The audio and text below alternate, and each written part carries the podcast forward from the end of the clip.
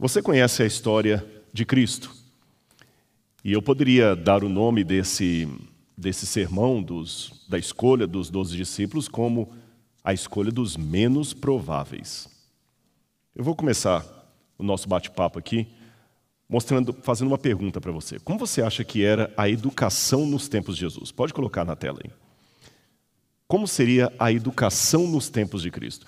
Eu vou, é, de certa forma, dar para você, já que nós estamos num ambiente acadêmico, muita gente pergunta, tá, hoje nós estudamos, mas na época de Jesus, como é que eles estudavam? Com quantos anos entravam para o ensino médio, se havia ensino médio? Então, vou mostrar para vocês como é que era o processo. Em primeiro lugar, a educação no tempo de Jesus, lembra que eu falei no primeiro dia que o professor sempre ensinava sentado, porque era o mais, o mais fácil de, de, de aprender? Por isso que eu estou sentado aqui. Relembrando o que eu falei lá naquela ocasião, eu disse que no antigo Oriente Médio coisas importantes não poderiam ser ditas em pé, mas com calma, sem pressa, sem o perigo de hoje, do tempo, do relógio. Então, por isso que o professor sentava e explicava. Mas saindo dessa prática corriqueira para o ensino mesmo, como é que funcionava nos tempos de Jesus? Bom, Olha aí essa coluna, essa é chamada coluna de Trajano. A coluna de Trajano, ela tem todo um, um, na base todo um texto em latim, onde diz que o povo e o senado romano oferece a, ao filho de Nerva, Trajano, essa coluna é, como um gesto de toda a população, correto? Agora, o interessante é que essa coluna, ela tem a inscrição embaixo, mas ela tem vários painéis com desenhos das conquistas, das vitórias do imperador romano. Então a pergunta que se faz é o seguinte: será que o pessoal sabia ler ou escrever? Porque se eles colocavam aqueles monumentos ali, qual a percentagem da população do Império Romano que sabiam ler ou escrever? Porque se o imperador colocava a propaganda dele, é porque o povo sabia ler, ou de repente não. Há alguns historiadores que pensam que a população romana não sabia ler ou escrever em grande parte. Eu vou mostrar para você daqui a pouquinho um livro que fala sobre isso. E que quando havia um monumento escrito, era apenas para um aristocrata poder se orgulhar perante um outro aristocrata. Não era para o povo ler, não, era apenas para dois acadêmicos começarem a competir um com o outro. Mas o grande, a grande massa, o povo no Império Greco-Romano, não sabia ler nem escrever. Olha esse, esse livro aí que eu vou mostrar para vocês. É, esse livro ele fala justamente que a alfabetização ela era baixa no período romano. Ela estaria em torno de 10, de 5 a 10% da população. William Harris, que escreveu esse, esse livro, ele é questionado na academia. Muita gente acha que ele está sendo muito pessimista, mas uma grande parte dos acadêmicos pensam que ele está correto, que apenas uns 5 a 10% da população sabiam ler ou escrever. Esse número talvez aumentaria para uns 15 a 20% se fosse uma cidade grande como Roma, mas comparado a todo o império, era uma ínfima parte daqueles que sabiam ler ou escrever. Isso, de certa forma, está refletido num texto bíblico. Se você está com sua Bíblia em casa e aqui também, abra comigo a Bíblia no livro de Apocalipse. Apocalipse, capítulo 1, Apocalipse, capítulo 1, versículo 3. Abriu aí na sua Bíblia? Está acompanhando com a gente? Então vamos lá, vou ler para você. Bem-aventurado aquele que lê, e bem-aventurados aqueles que ouvem as palavras da profecia e guardam as coisas nela escritas, pois o tempo está próximo. Algumas Bíblias mais antigas tinham uma tradução errônea disso aqui. Eles diziam: Bem-aventurados aqueles que ouvem e aqueles que leem, ambos no plural. Mas o texto grego diz diferente: Bem-aventurado aquele que lê, um só, e aqueles que ouvem. É porque nos tempos greco-romanos e o tempo em que a Bíblia, o Novo Testamento foi escrito, um livro era muito caro para ser produzido. Só para você ter uma noção, uma folha de papel de papiro, do tamanho mais ou menos de uma folha sulfite, custava de dois a quatro denários cada folha. Só para você ter uma noção quanto significa isso, uma, um dia de trabalho braçal era um denário. Então, dois a quatro denários, você tinha quatro dias de trabalho braçal para comprar uma folha de papiro. E olha que eu nem coloquei nessa conta aí o preço da tinta, da, da, caneta, do papel, ou seja, era muito caro produzir um livro. Então as pessoas não tinham livros à, à vontade para colocar debaixo do braço e levar para um lado ou para o outro. Quando uma pessoa muito rica comprava um livro, encomendava um livro a um livreiro, era como se fosse alguém comprando um Porsche, um carro assim, uma Ferrari, uma coisa muito cara. Era um investimento muito pesado para um só indivíduo. Por isso que era o governo que tinha a maior parte das, das, das bibliotecas. Agora você pode perguntar, e o que, que tem tudo isso aí a ver com os doze apóstolos? É porque, como eu vou explicar para você daqui a pouquinho, os doze apóstolos, estou aproveitando bem o ambiente acadêmico para falar isso, começaram como doze alunos de Jesus. Jesus era um professor que começou o seu ministério de maneira pedagógica, didática, escolhendo doze discípulos, isto é, doze alunos. Por isso que eu estou começando com esse contexto. Se Jesus era um professor e os discípulos eram alunos, como é que era o sistema de aprendizagem naquela época? Qual a percentagem da população que sabiam ler ou escrever? Já falei com vocês que alguns afirmam que era pouco a quantidade de pessoas que sabiam ler ou escrever. Mas eu falei que essa, essa ideia também é questionada na academia. Vou mostrar para você um porquê que alguns acham que o percentual dos que podiam ler seria um pouquinho maior. Veja, veja aí na sua tela. Você está vendo quatro tabuletazinhas escritas em latim.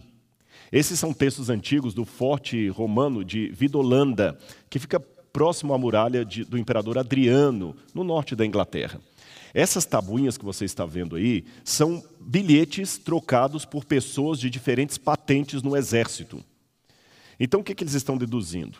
Se apenas uma elite pudesse ler ou escrever, nós não teríamos esses bilhetes escritos por mãos diferentes, por pessoas diferentes. Então, pode ser que o número daqueles que sabiam ler e escrever fosse um pouco maior do que simplesmente 5 ou 10% da população. Mas, ainda assim, não era a maioria, definitivamente, que sabiam ler e escrever. Agora, uma pergunta que nós fazemos, vamos para a tela novamente. E os judeus? Será que os judeus eram uma exceção à regra?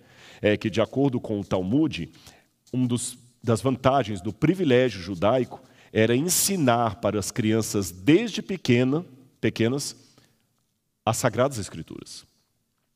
Eu não sei se você sabe sobre isso, mas os judeus são um dos títulos que eles põem para si mesmos é de Am HaSefer, o povo do livro.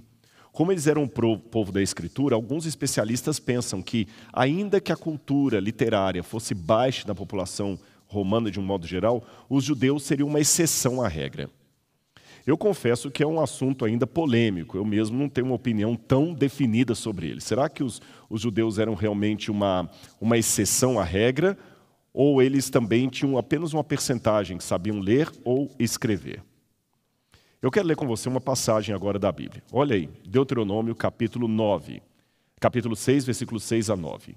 Na palavra de Deus diz assim: E estas palavras que hoje te ordeno estarão no teu coração, e as ensinarás a teus filhos, e delas falarás, assentado em tua casa e andando pelo caminho, e deitando-te e levantando-te. Também as atarás por sinal na tua mão, e serão por frontais entre os teus olhos, e as escreverás nos umbrais de tua casa e nas tuas portas.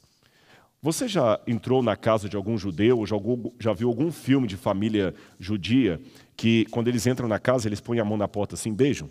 Você já viu isso? Esse sinal que eles fazem é porque na casa dos judeus geralmente tem um, um cilindrozinho de metal, às vezes de madeira, colocado ali meio inclinado, chamado mezuzá. E eles escrevem ali uma porção é, da lei de Deus, uma porção sagrada do, de bênção para aquela casa, e é uma tradição que já vem desde a época de Moisés, desde a época do Deuteronômio. Então, alguns acreditam que para o judeu ter o ato de escrever aquilo e colocar no umbral da casa e ensinar por filho a palavra, pode ser que os judeus tinham uma possibilidade de serem mais letrados que o resto da população. Como eu falei, uma certeza absoluta nós não temos, é apenas uma inferência.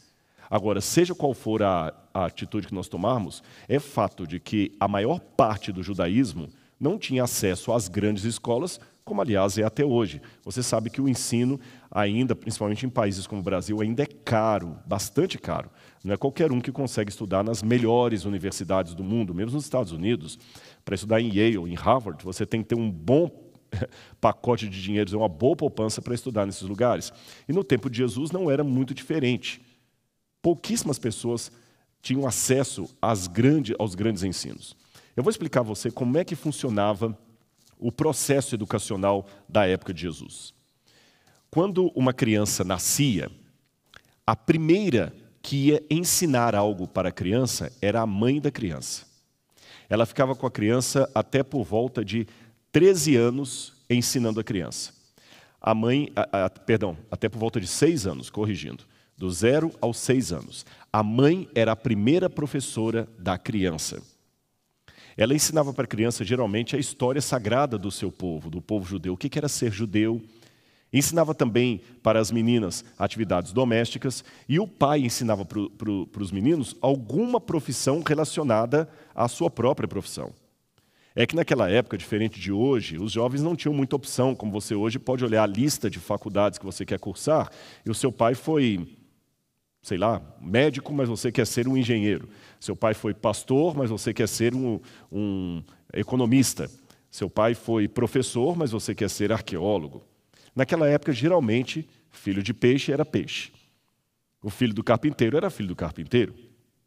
Então vamos voltar à cronologia. Do zero aos seis anos, a mãe ensinava a criança.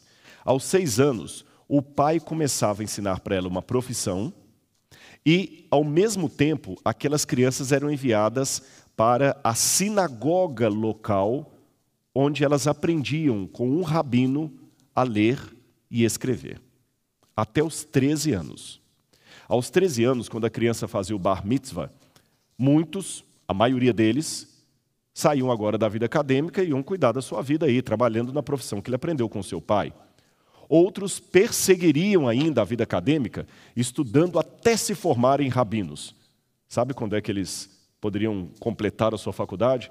Apenas quando completassem 30 anos. Então, o estudo de rabinato ia dos 13 aos 30 anos de maneira ininterrupta. Não era uma coisa para qualquer um.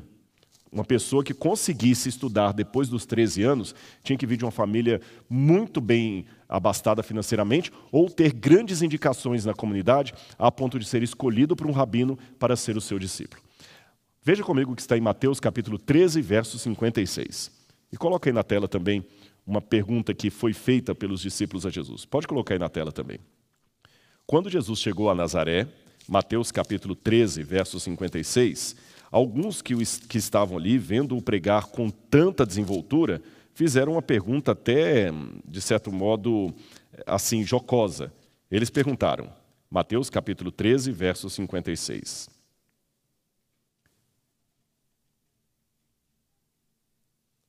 Vou ler o, o 55 também. Não é este o filho do carpinteiro? A sua mãe não se chama Maria e seus irmãos não são Tiago, José, Simão e Judas? Todas as suas irmãs não vivem entre nós? Então, de onde lhe vem tudo isto?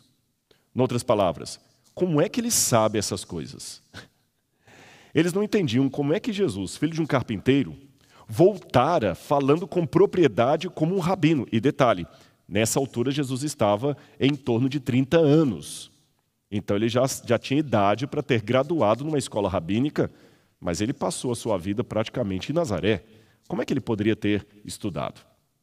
Bom, se eles se admiraram de Jesus saber tanto assim as Escrituras para ensiná-las, você vê que não era todo mundo que era tão culto assim como nós podemos imaginar. Um rabino era alguém que era considerado um grande expoente. Ele era um, um líder máximo. Um detalhe que eu gostaria de corrigir na compreensão popular de muitos: o rabino não era necessariamente uma autoridade política na cidade. Eu sei que muitos filmes mostram assim. Os rabinos, eles eram até conselheiros e tudo, mas os rabinos eram professores. Eles não podiam cobrar por ensinar. Isso é interessante. Os rabinos não podiam cobrar para, dar aulas na, na, na sinagoga. Então, o trabalho de um rabino era um trabalho até, como eu diria, de altruísmo. Havia rabinos que eram itinerantes. Eles ficavam um tempo numa cidade, depois noutra cidade, noutra cidade, noutra cidade, e a população da cidade ajudava a mantê-lo, na sua manutenção ali, e de sua família também. E ele ensinava ali naquele lugar. O rabino, às vezes, ele podia ensinar só no Shabat, ou seja, escola sabatina, Ele ensinava só no Shabat e durante os outros dias da semana ele tinha uma profissão para se sustentar. Um rabino não podia ser alguém rico e ele não era necessariamente o chefe da sinagoga. Eu sei que hoje, numa sinagoga judaica, se você entrar lá, o chefe da sinagoga vai ser um rabino, mas naquele tempo não era necessariamente assim. O rabino era apenas um professor ali, e o chefe da sinagoga era um outro cargo bem diferente. Mas, embora os rabinos não tivessem poder político, eles tinham muita influência. Muita influência, principalmente junto aos escribas e fariseus. E agora vem uma surpresa. Era um grande privilégio ser aluno de um grande rabino. Era algo que trazia orgulho para a família, você entendeu? Aliás, não precisa ir muito longe. Mesmo hoje, algumas carreiras dão orgulho na família quando o pai fala assim: aqui está meu filho, ó, passou em medicina, terceiro lugar na FUVEST, medicina, meu filho vai ser médico. Ah, tem um orgulho familiar assim, né? É, em ambientes religiosos, ó, meu filho está estudando para pastor. Naquele tempo também, um jovem que seguisse a carreira acadêmica depois dos 13 anos trazia grande orgulho para sua família. Até hoje em Israel, você vê que para ser um rabino, você tem que fa fazer uma estivá, que é uma escola rabínica. Na época de Jesus, não era tão formal assim o título. Tanto é que ele foi reconhecido como rabi, mesmo sem ter estudado na escola dos rabinos. Hoje não, para você falar que é um rabi, você tem que ter um título expedido pelo grande rabinato de Jerusalém, de Israel. Não adianta você falar, ah, eu sou rabi, se não tiver esse título lá, e fazer uma Estivá, que é uma universidade deles. Ou seja, é um curso muito, muito sério e muito acadêmico e muito detalhado. Na época de Jesus ele era mais livre, era um curso mais livre. E Jesus foi um rabino reconhecido como tal por seu grande conhecimento. E é lógico que Jesus, sendo um grande rabino, muitos jovens queriam estudar com um grande rabino. Mas aqui vinha um detalhe curioso. Olhem na tela e você vai ver qual é não havia uma espécie de vestibular, senão a escolha final do próprio rabi. Era o rabi que escolhia os seus talmidim, ou os seus alunos. Volta para mim que eu vou explicar para você o que significa essa palavra talmidim. Você já ouviu falar da palavra Talmud? Talmud, ou o grande ensino, Talmud pode ser traduzido como o grande ensino, são uma série de documentos que os judeus criaram ou escreveram desde o ano 90 até o ano 250 depois de Cristo, que explica toda a teologia judaica, todos os usos e costumes, a ética, a moral, passagens da Bíblia. O Talmud é o grande ensino. Em hebraico, Talmid significa aluno. Então, Talmidim são alunos, discípulos em hebraico. Se você fosse um jovem daquela época e estivesse com seus 13, 14, 15 anos, talvez o grande sonho do seu pai seria se você pudesse entrar numa escola rabínica. Mas aí não bastava pagar a inscrição e fazer o vestibular. O rabino tinha que escolher você. Diferente de hoje, não é? Hoje você faz o vestibular, é aprovado e o professor, no primeiro dia de aula, vai reconhecer quem são os alunos dele. Naquele tempo, o vestibular era o professor, ele que dizia quem ele iria escolher ou não para ser o seu discípulo. E a prova tinha alguns pontos ali interessantes. Veja no quadro o que, se esperava de um discípulo de um grande rabino. O que, que o rabi ia esperar dos seus grandes discípulos? Pode colocar na tela aí. Ele esperava que os seus discípulos memorizassem muito bem as suas próprias palavras, ou seja, o discípulo de um rabi tinha que saber de cor as palavras e o ensino do seu mestre. Em segundo lugar, eles tinham que aprender muito bem as tradições e interpretações judaicas dadas pelo seu próprio mestre. Em terceiro lugar, eles deveriam imitar as ações do seu rabi. E em quarto e último lugar, o discípulo tinha que ser capaz de fazer novos discípulos. Agora imagine a situação. Na Galileia, você tinha ali alguns jovens que jamais imaginavam ser escolhidos por um grande rabi, porque eles eram jovens provincianos, de cultura rude, alguns deles pescadores, um coletor de impostos, a primeira, a, a última profissão que alguém poderia ter. Esses jovens viviam na Galileia e eles jamais esperavam ser escolhidos para entrar numa escola rabínica, estudar aos pés de um grande de um grande rabi. Mas aí a Bíblia fala que um dia João Batista estava pregando lá no deserto da Judéia. João Batista não era necessariamente um rabi, mas ele era quase um profeta.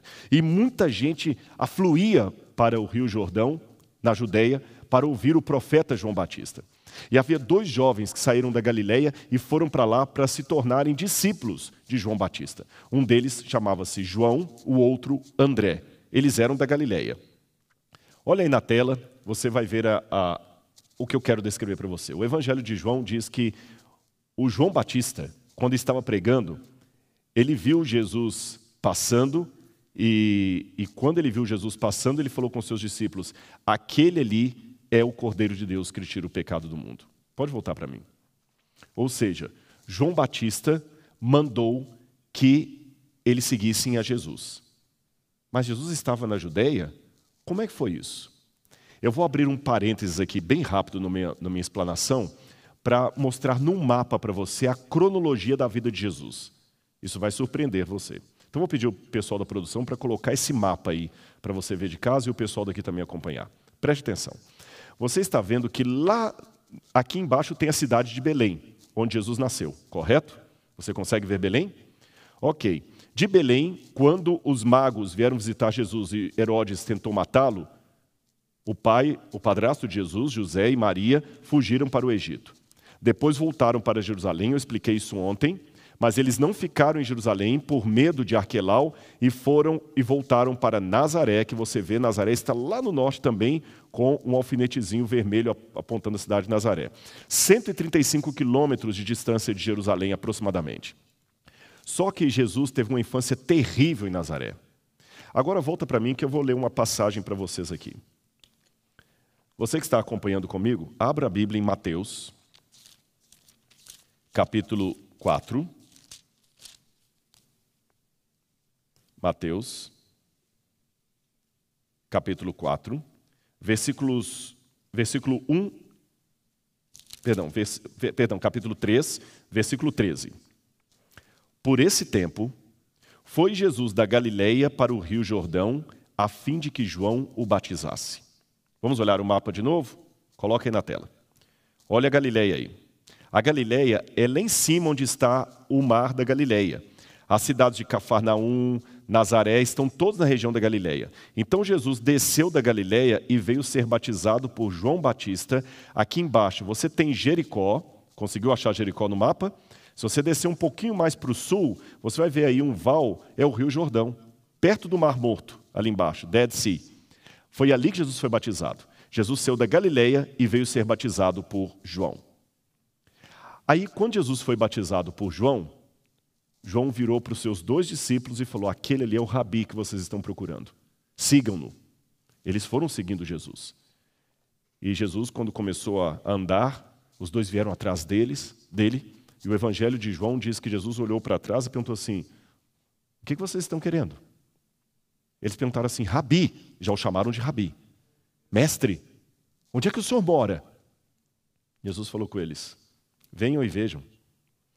E eles foram para a casa de Jesus e ficaram com ele ali o dia inteiro.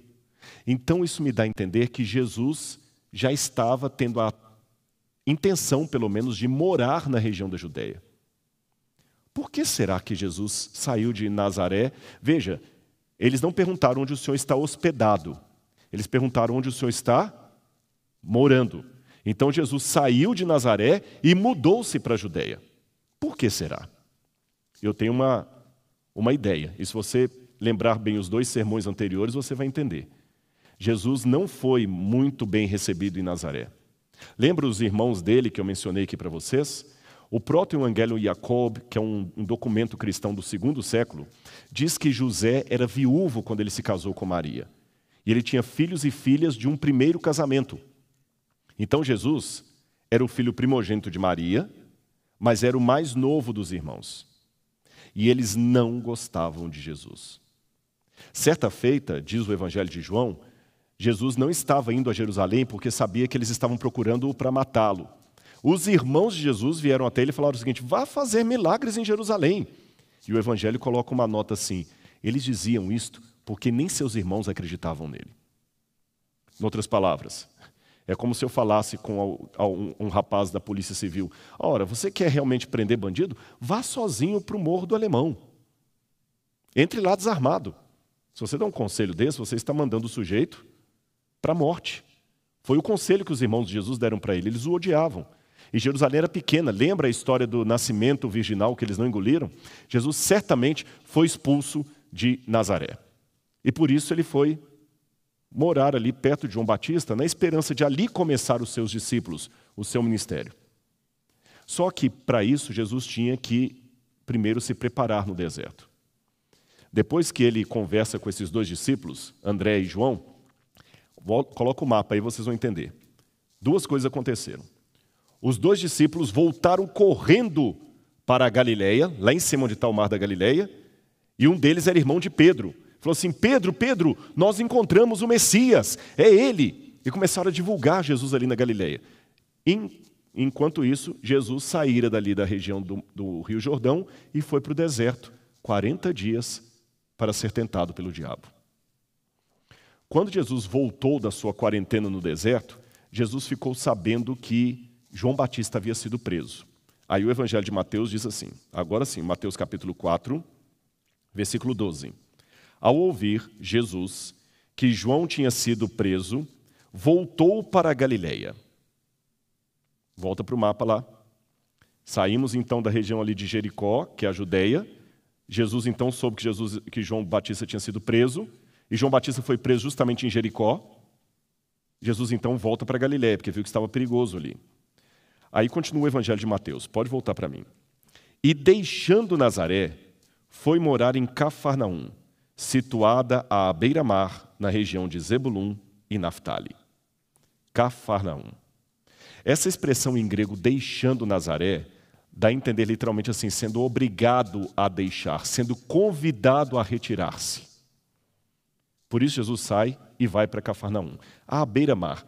E o evangelho continua dizendo: para que se cumprisse o que fora dito por intermédio do profeta Isaías terra de Zebulum, terra de Naphtali, caminho do mar além do Jordão, Galiléia dos gentios. O povo que vivia em trevas viu grande luz. E aos que viviam na região da sombra da morte, resplandeceu-lhes grande luz. Por que, que eu estou mostrando isso aqui? A região da Galiléia, meus queridos, era onde os judeus de Jerusalém consideravam que estava o judeu de segunda categoria. Os judeus da Galiléia eram religiosos também, isso foi confirmado recentemente. Mas os do sul da Judéia achavam nunca um Messias poderia ser um galileu, nem um rabi sério poderia vir da Galiléia. Jamais, jamais. Os rabinos sérios vinham da Judéia, nunca da Galiléia. E Jesus vai começar o ministério dele no lugar mais improvável, na Galiléia. Ou seja, eu sei que aqui nós temos alunos de publicidade e propaganda. Se eu fosse analisar Jesus pelos métodos de publicidade daquele tempo, ele foi um péssimo é, publicitário. Porque ele começou o ministério dele no lugar mais improvável, onde haveria maior oposição, onde ninguém levaria a sério. Mas a Bíblia fala que Deus torna louca a sabedoria do mundo e Deus tem os seus modos de agir. Deus não escreve certo por linhas tortas, ele escreve certo por linhas que nós não conhecemos. Bom, aí o que, que acontece? Quando ele está lá na Galileia, começa então o chamado para os seus discípulos. Ele começa a escolher cada um deles. Ele começa primeiro a convocar alguns e desses ele selecionou doze. Vamos abrir a Bíblia em Mateus capítulo 14, capítulo 4, versos 19 e 20. Mateus 4, 19 e 20. Vou ler o 18 também. Caminhando junto ao mar da Galiléia, Jesus viu dois irmãos, Simão, chamado Pedro, e André. Eles lançavam as redes no mar porque eram pescadores. Jesus lhes disse: Venham comigo e eu os farei pescadores de homens. Sabe o que isso significa? Vou explicar para você. A princípio, teve uma seleção mas depois da seleção, houve os aprovados. Você sabe que o vestibular, às vezes, tem duas etapas. Tem a seleção, primeira etapa, mas tem a segunda etapa, que são os de fato aprovados. Esse, essa passagem que eu acabei de ler foi a segunda, os aprovados. Só que os aprovados, os selecionados, eram os menos prováveis. Olha aí a, a imagem de Jesus com seu pelotão de elite o pior que ele poderia ter do ponto de vista humano. Pedro era o menos provável por causa da idade. Volta para mim, lembra que eu falei com vocês que os discípulos, geralmente alguém se tornava discípulo de um rabino por volta dos 15, 16 anos? Pedro era muito velho, Pedro não tinha, tinha mais do que essa idade. Então Pedro estava fora ali do, do, do parâmetro para ser escolhido. Os outros, até que pela idade, tudo bem, mas Pedro não. Pedro era velho demais. Agora eu vou revelar uma coisa que vai surpreender vocês. Sabe qual seria a idade dos onze apóstolos, excetuando Pedro? Todos teriam entre 15 e 20 anos de idade. Quer ver? Olha de novo aí na tela. Essa moeda que vocês estão vendo é uma das moedas da coleção de arqueologia bíblica do Museu do UNASP, do MAB, o museu que eu falei no início. Essa é uma das moedas que nós temos no nosso acervo. Esse é um shekel do templo. Esse é um shekel do templo. Essa era a moeda que deveria ser dada como pagamento no templo pelo imposto do templo. Agora volta para mim aqui. De acordo com o livro de Êxodo, uma pessoa deveria dar o shekel do templo somente depois que ele completasse 20 anos.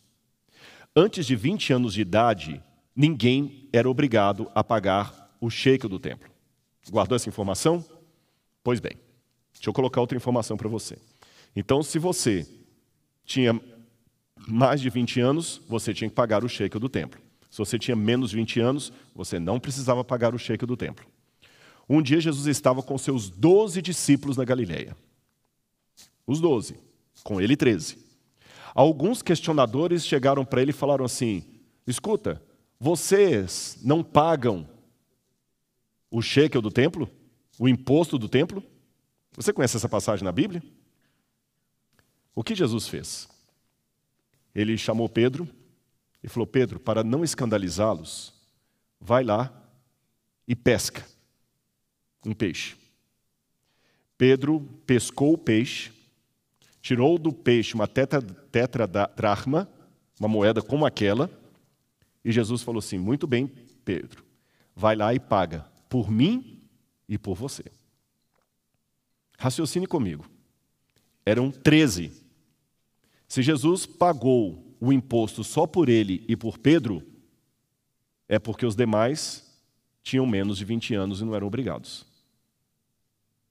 Isso eu sei que surpreendeu a muitos de vocês, porque muita gente imagina os doze apóstolos, doze homens velhos, com exceção provável de João, mais novinho, mas todos assim, bem velhos, bem rudes, não. Então, se você está aí na casa dos 15, 16, 20 anos, foi nessa idade que Jesus recrutou os seus onze discípulos, excetuando Pedro.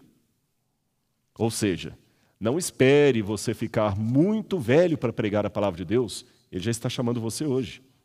Outra prova que eu tenho que Pedro era o único que estava acima de 20 anos é que os rabinos aconselhavam o seguinte: a idade de casamento das meninas, eu falei ontem, era mais ou menos 13 anos, 13 a 15 anos era a idade média que as meninas casavam. E os rapazes, a idade média deles podia ser 18 anos, 18 a 20 anos, a idade que um rapaz casava. E o único apóstolo que é descrito como casado, porque tinha uma sogra, era Pedro. Isso deduz então que os demais não eram casados. Se não eram casados, mais um argumento para o fato de que eles tinham menos de 20 anos de idade. Bom, eu dei aqui apenas uma, uma, um exemplo para vocês do, de como nós podemos deduzir a idade dos 12 apóstolos. E estando entre 13 e 20 anos, eles estão na idade em que os jovens poderiam ser recrutados por um grande rabino. Mas apesar de estarem na idade certa, a maioria deles não tinham qualquer esperança de serem selecionados por Jesus ou aprovados por Jesus. Além disso, eles eram galileus. E como eu falei, os galileus não eram bem-vindos na Judéia. Eu vou colocar uma lista aqui dos defeitos do, dos galileus que o pessoal da Judéia reclamava. Coloca aí para você ver. Os judeus da Judéia diziam que um judeu da, da Galileia, o judeu de Jerusalém falava que o judeu da Galileia, ele era o pior judeu que poderia ter. Ali era o pior celeiro, ele só não perdia para o samaritano. Ele tinha um sotaque ruim. O sotaque da Galiléia era tão ruim, tão ruim, que havia, olha para volta para mim aqui, havia até uma piadinha entre os judeus da época de Jesus, que você sabe que o judeu ele lê a Torá na sinagoga e uma vez por ano ele pronuncia o nome de Deus ali no tetragrama. Nas outras vezes ele evita falar o nome de Deus. Então, nessa época de Jesus, eles diziam que nunca deveria ser dada a Torá para um galileu ler em público, porque ele podia pronunciar errado o nome de Deus e ofender os anjos. O sotaque dos galileus era motivo de piada aqui embaixo. Tanto é que quando Pedro abriu a boca e começou a falar lá, todo mundo falou: ele é, ele é galileu, olha. O sotaque de Pedro o enganou. E talvez você vai se surpreender, Jesus também não escapou do sotaque ruim da Galileia.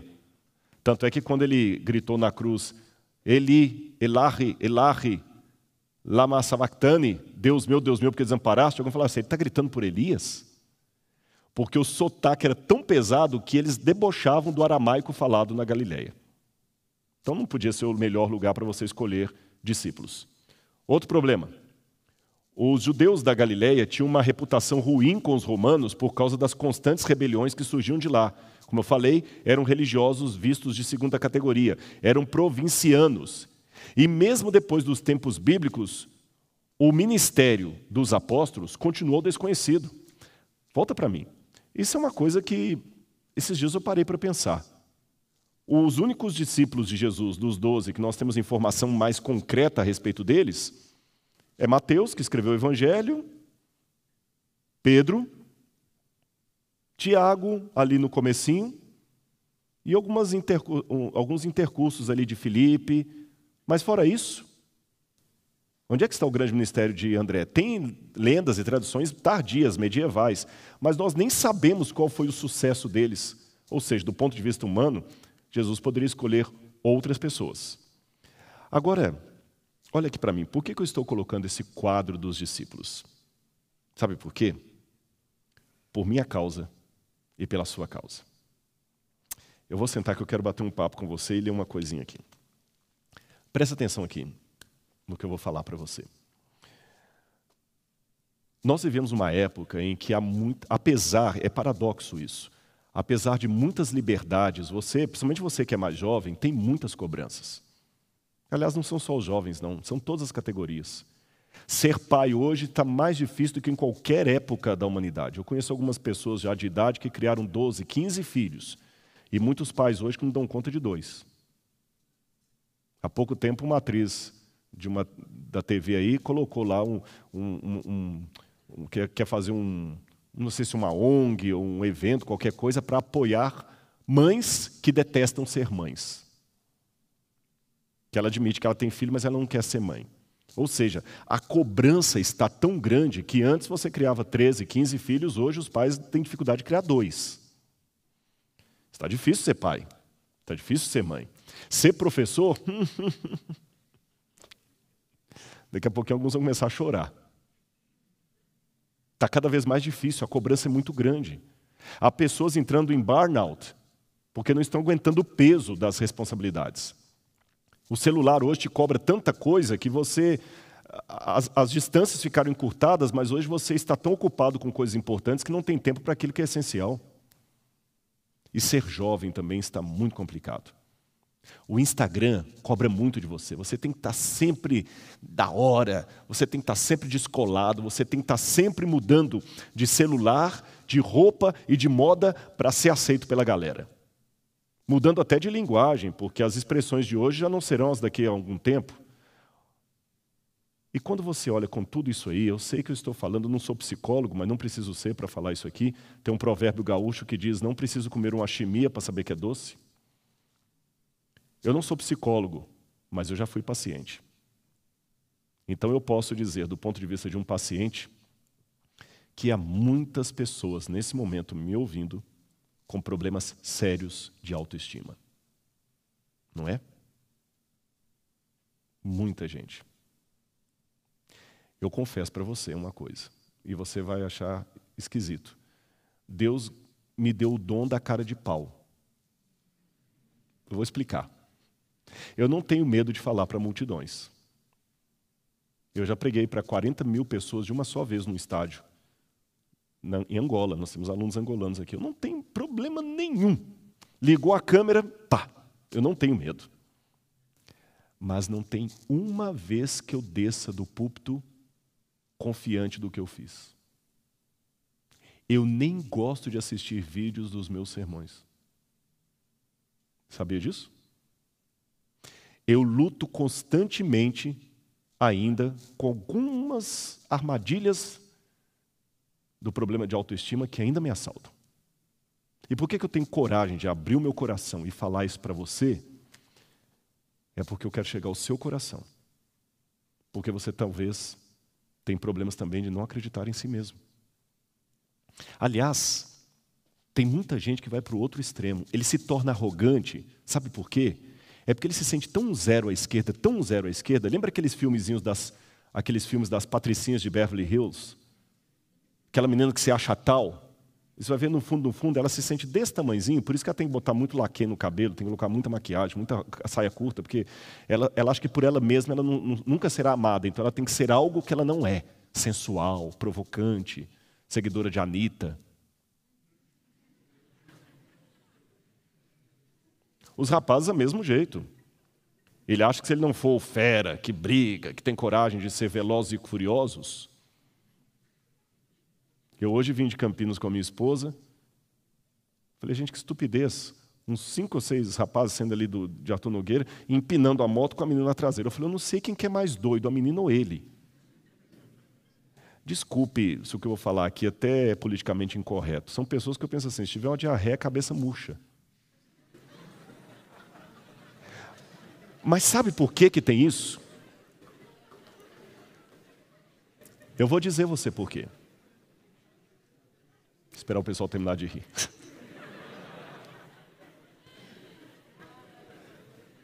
Isso que a gente não tem sermão escrito, né? Antigamente, né, pastor? Antigamente tinha assim, aqui chorar. Mas sabe por que eu estou falando isso com você? Primeiro foi bom arrancar um pouquinho o seu riso. Quem sabe esse rosto aí já não está precisando dar um sorriso há um bom tempo, né? Deixe-me dizer uma coisa.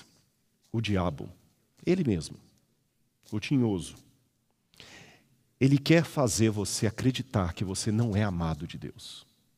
Mas você é. Sabe por que tantas vezes você é tão atacado? Eu assisti um filme uma vez que eu nunca mais esqueci dessa cena. Eu não sei como é que seria a tradução dele em português, eu acho que é Something About Us, o título em inglês. Alguma coisa acerca de nós. E havia uma mulher, não vou dar spoiler, mas só uma sinopse, que ela cuidava de sem tetos. O marido achava aquilo ali uma besteira, mas ele aos poucos vai mudando o coração dele e descobre que a mulher estava com um câncer terminal. E quando ele estava, o marido, conversando com um sem-teto que ela ajudou, o sem-teto vira para o marido e fala o seguinte: A senhora Debbie é extraordinária. Aí o marido responde: Sim, ela é extraordinária. Aí o sem-teto fala: Não, você não está entendendo. Ela é maravilhosa. Ele falou: Não sei, ela é maravilhosa, ela faz um trabalho muito bom. Não, você não entendeu ainda, porque você é carnal. Ela é amada de Deus. E o marido falou: Como assim? Ele falou: Ela é amada de Deus. E o marido falou: Mas se ela é amada de Deus, então isso é bom. O sem-teto falou: É, isso é bom. O único problema é que quando você é amado por Deus, você passa a ser importante para Satanás. Se eu estou falando para você agora, que está questionando assim, por que, que tanta gente me bate, por que, que tanta coisa dá ruim? Ora, numa guerra, os primeiros que você mira são os generais. Deus não é sádico. Eu sou feliz. Mas eu já descobri, e isso foi a cura para muitos problemas de autoestima, que muitos ataques que eu recebi é justamente por ser amado por Deus. E essa pode ser a sua história. E quanto àquele complexo que você tem e os pecados que você cometeu. Por isso eu trouxe a história dos apóstolos para você. Eles não eram os melhores alunos. Nada contra os bons alunos, por favor. Tinha Paulo ali também, que veio com um apóstolo tardio e que era nota 10. Então também agora não vamos ser medíocres, achar que Jesus só gosta dos que reprovam. Não é bem assim, não. Há espaço para todos.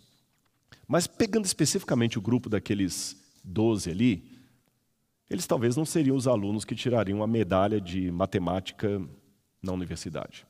nem seriam o, o Dream Team da Universidade de Jesus. Aliás, sabe o que, que eles seriam? Eu vou ler uma coisinha aqui no meu celular para você. Imagine por um instante comigo que na época de Cristo, aqui nós temos alunos de administração, você sabe que tem a consultoria de negócios. Quando você quer abrir uma empresa, você faz uma consultoria primeiro, não é? Imagine que o reino dos céus que Jesus estava pregando fosse uma, uma empresa. Vamos imaginar, só por imaginar. Imagine se fosse nos dias de hoje, Jesus convocando jovens para a sua empresa. Coloca a foto aí de Jesus do, do The Chosen. Eu gosto desse, desse seriado. Agora, imagine Jesus sentando diante de uma empresa de consultoria de negócios e pedindo uma avaliação dos 12 currículos que ele escolheu para iniciar a pregação do reino. Eu imagino que a resposta que Jesus receberia por e-mail seria mais ou menos essa aqui. Prezado, bom, do escritório de recursos humanos da cidade grande de Jerusalém, ano 27 AD. Prezado Senhor Jesus de Nazaré. Agradecemos o envio do currículo vitae dos 12 candidatos a cargos de gerenciamento em sua organização, o Reino dos Céus. Todos foram submetidos a uma série de testes e os resultados foram emitidos pelos nossos computadores programados para análise de recursos humanos. Por via das dúvidas, também foram submetidos a meticulosa entrevista pessoal e individual, bem como dinâmica de grupo com os nossos psicólogos. Isso tudo no intuito de promover o melhor aproveitamento. Porém, infelizmente, quase todos os seus candidatos foram por nós reprovados. Como parte de nossos serviços, enviamos também comentários gerais sobre cada candidato para os seus arquivos, sem custo adicional.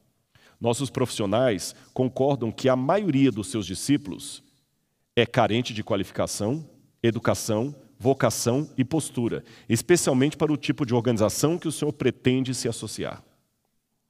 Mais especificamente, eles não dispõem de capacidade para trabalhar em equipe e não têm a mínima ideia do que é trabalho em grupo.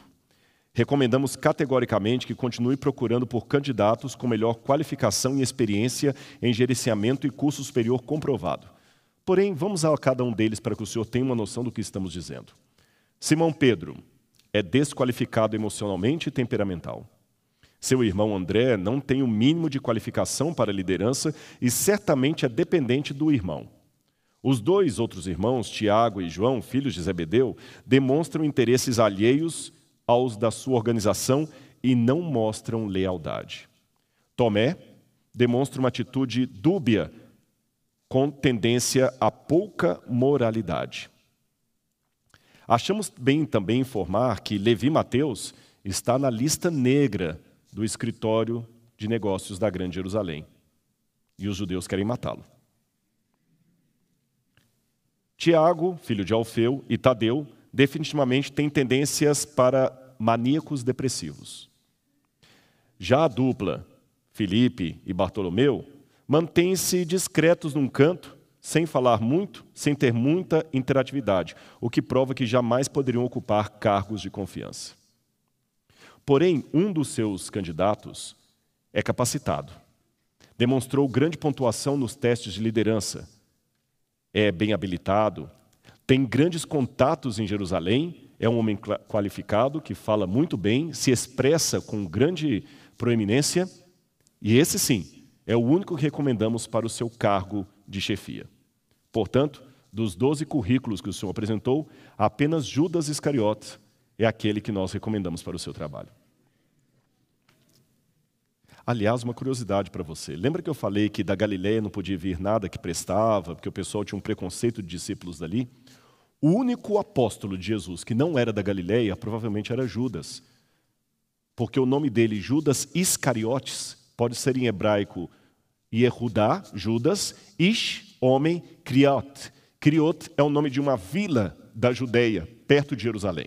Então, Judas Iscariot pode ser Judas, homem de Criot, porque os sobrenomes na época podiam ser formados da profissão, por exemplo, Simão o latoeiro, podia ser da filiação, uh, Simão Barjonas, filho de Jonas, ou podia ser da procedência, Jesus de Nazaré, Paulo de Tarso, Judas de Criot, uma cidade da Judéia. Os métodos de Deus são bem diferentes dos nossos métodos, não é mesmo? Eu fico até imaginando quando Jesus subiu ao céu,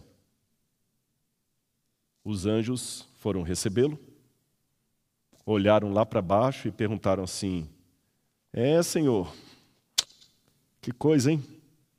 Quais são os seus novos planos?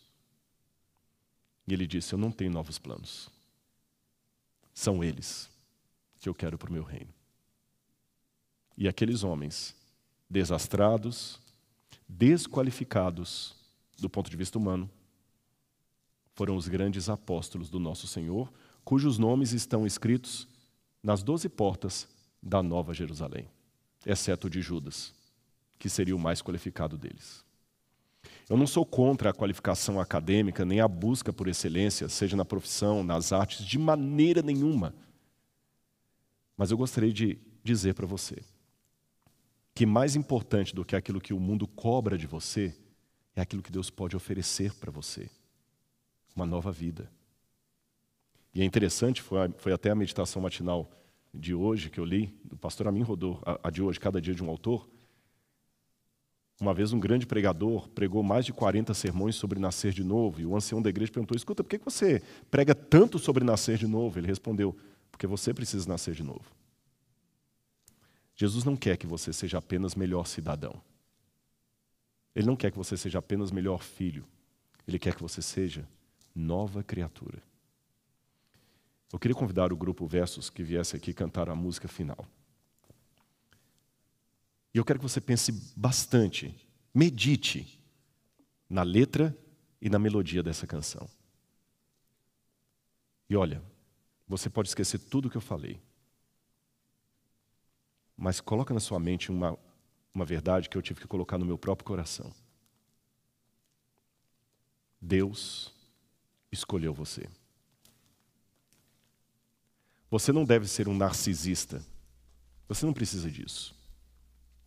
Você não precisa se ostentar para aparentar ser aquilo que você não é. Você já é amado de Deus. Não busque longe o que está perto. Deixa Deus usar você como, como você está. Deixa Deus corrigir os seus defeitos, perdoar os seus pecados e limpar o seu coração. Seja hoje um discípulo de Jesus. Empreste o seu rosto para Deus e anuncie a chegada do Rei. Sabe por que eu fico aliviado quando eu leio na Bíblia os fracassos dos heróis e das heroínas de Deus do passado?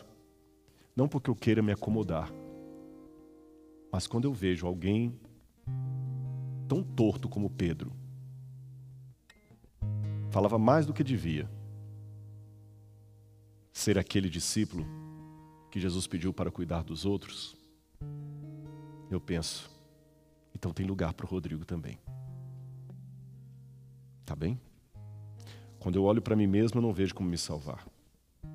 Mas quando eu olho para Cristo e por aqueles que Ele escolheu, eu não vejo como me perder.